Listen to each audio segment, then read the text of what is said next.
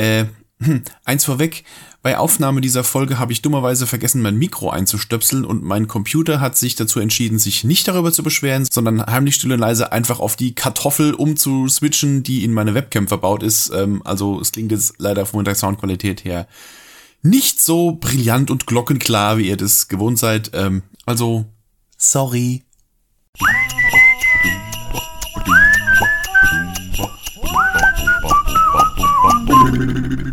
Guten Tag und herzlich willkommen zum achten Türchen des Sackblos Adventskalenders und auch heute werde ich wieder einen Film aus meiner gigantischen DVD-Sammlung rauskruscheln und für den heutigen Tag ist das der folgende Film. Ah, vor zwei Tagen noch drüber gesprochen. Der Herr der Ringe, die Rückkehr des Königs. Ah, Herr der Ringe. Ich hätte jetzt schon wieder Bock, den mal wieder zu gucken, weil das für mich halt auch irgendwie äh, mittlerweile Weihnachtsfilme sind, so Filme, die ich gerne in der kalten Jahreszeit gucke. Äh, ist natürlich schwierig, sich da jetzt äh, immer die Zeit zu nehmen, diese, diese drei Mammutwerke da zu konsumieren, aber für mich gehört es irgendwie dazu, zum Jahresende nochmal Herr der Ringe zu gucken. Und äh, ja, die Rückkehr des Königs, das große Finale dieser epochalen Trilogie. Ich weiß noch, wie ich denn damals geguckt habe zum ersten Mal ich war, wie so viele in meiner Clique, mega gehypt, was Herr der Ringe angeht. Ich war Riesenfan. Ich hatte zu dem Zeitpunkt schon die Special Edition Boxen von äh, Teil 1 und 2, habe die auch diverse Male schon hoch und runter geguckt. Ich war in Besitz des, ich bin immer noch im Besitz des einen Ringes in Silber, den ich im Kino gewonnen habe tatsächlich. Äh, keine Ahnung, in welcher Schublade der mittlerweile vor sich hin schimmelt, aber ich habe den. Und ja, als es dann hieß, ja, der dritte Teil kommt ins Kino, haben wir tatsächlich eine wunderschöne Herr der Ringe Watch Party gemacht.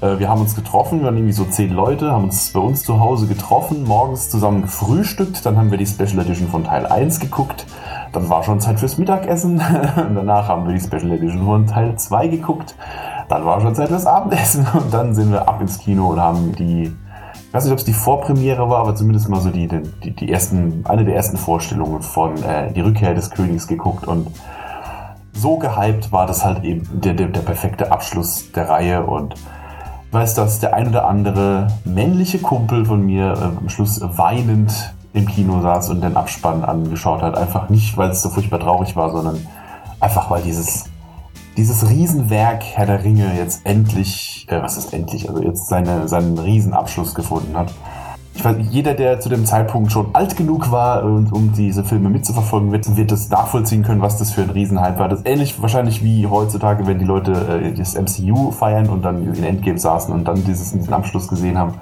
Und damals war das halt eben Herr der Ringe. Und ja, der große Abschluss der Trilogie ist, wenn man es mal genau nimmt, also wenn ich jetzt, wenn ich sie jetzt bewerten müsste, die drei Filme, dann wäre für mich der Teil 3 der schlechteste der, der Reihe.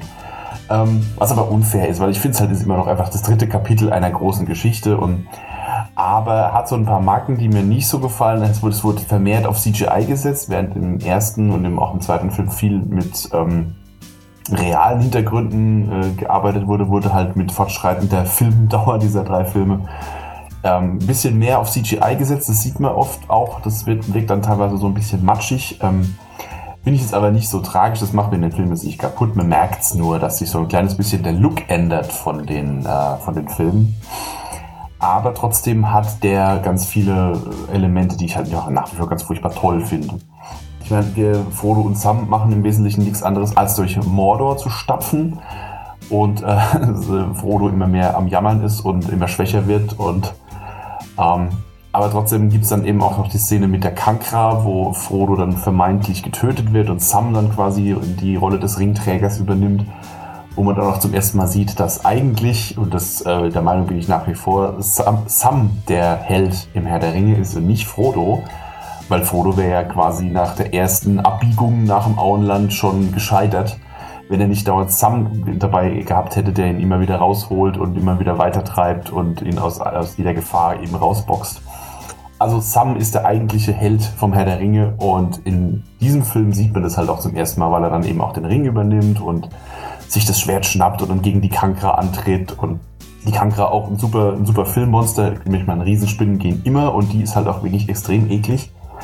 Äh, Laut dem Bonusmaterial auf der Special Edition äh, hat wohl Peter Jackson, der ebenfalls großer Spinnenphobiker ist, wohl dem, dem Special Effects Team nur gesagt, ich kümmere mich nicht darum, wie das Viech aussieht, macht ihr das? macht sie einfach so, dass ich mich davor ekle und sie haben es wohl hingekriegt. Also Kankra ist äh, unter den, unter den Filmriesenspinnen auf jeden Fall eine der besseren. Ja, was haben wir noch? Wir haben natürlich die große Schlacht um Minas Tirith. Die ist insofern ganz cool und unterscheidet sich insofern von der Schlacht um Helms Klamm, weil sie erstmal auf viel offenerem Feld stattfindet. Das sieht man natürlich auch ein bisschen CGI, weil es ist so eine große, weite Ebene. Daran sieht man immer, dass der Hintergrund mit CGI gemacht ist, wenn, es auf einmal aus irgendeinem Grund furchtbar flach ist alles. Aber dafür hat man natürlich mehr Platz für eine Riesenarmee, die da aufmarschieren. Und das, ich finde, sagen wir mal, das Gimmick in Anführungszeichen an dieser Schlacht ist eben, dass dann beide Armeen, also die Armeen der Menschen und die Armee der, der Orks, so im Verlauf der Schlacht immer mehr so ähm, weitere Tricks aus dem Ärmel zaubern. Also am Anfang ist es nur Soldaten gegen Soldaten, dann holen die Menschen, äh, kommen dann die Pferde dazu, also die Reiter von Rohan. Das kontern dann wieder die Orks, beziehungsweise die, äh, die, die, ja, die Armee von, von Mordor kontert dann mit den Olifanten. Dann holen die, äh, die, die Menschen haben Katapulte, um die, um die Orks mit Steinen abzuschießen. Das dann wiederum die Bösewichte mit, ähm, mit den schwarzen Reitern auf ihren geflügelten, was auch immer, Drachenviechern und so weiter und so fort. Also, dass, dass, dass die so, sich so gegenseitig immer mit, mit neuen Tricks und Kniffen versuchen, so auszukontern. Finde ich ganz cool an der Schlacht. Äh, auch, dass man dann den Hexenkönig von Angmar zum ersten Mal zu sehen kriegt. Der ist halt auch sehr geil. Der, der Oberste der Nazgul mit seinem krassen Helm und seinem gigantischen Morgenstern. ja, also das ist ganz, ganz cool. Ja, die Nummer mit den Geistern finde ich so ein bisschen, so ein bisschen meh. Ich finde es zwar ganz cool, wenn die da durch diese, durch diese Höhlen der Toten stapfen und äh, Gimli so seine humorvollen Momente hat. Ich mag das eigentlich schon ganz gern. Aber ich mag ich finde diese Geisterarmee so ein bisschen äh, Deus Ex Machina, weil sie eben halt quasi ab dem Punkt, wo die Geister dazukommen, haben die, die Bösen halt eben keine Chance mehr und werden einfach überrannt. Ist ein bisschen ein, ein lahmer Ausgang für so eine Riesenschlacht, aber okay. Hat eben was damit zu tun, dass hier ähm, Aragorn jetzt endgültig zum, zum König avanciert und äh, quasi die, die Führung dieser Geisterarmee übernimmt und so weiter und so fort. Die Stadt Gondor finde ich als Schauplatz zwar fast ein bisschen langweilig, trotzdem ist es schön mal zu sehen, dass halt auch wie, die, wie so eine große Stadt der Menschen noch aussieht, nachdem wir zuvor ähm, nur Rohan gesehen haben, was so ein bisschen mehr alles so ein bisschen bäuerlichen Charme hat. Aber jetzt haben wir hier erstmal diese riesige Festungsstadt Minas Tirith.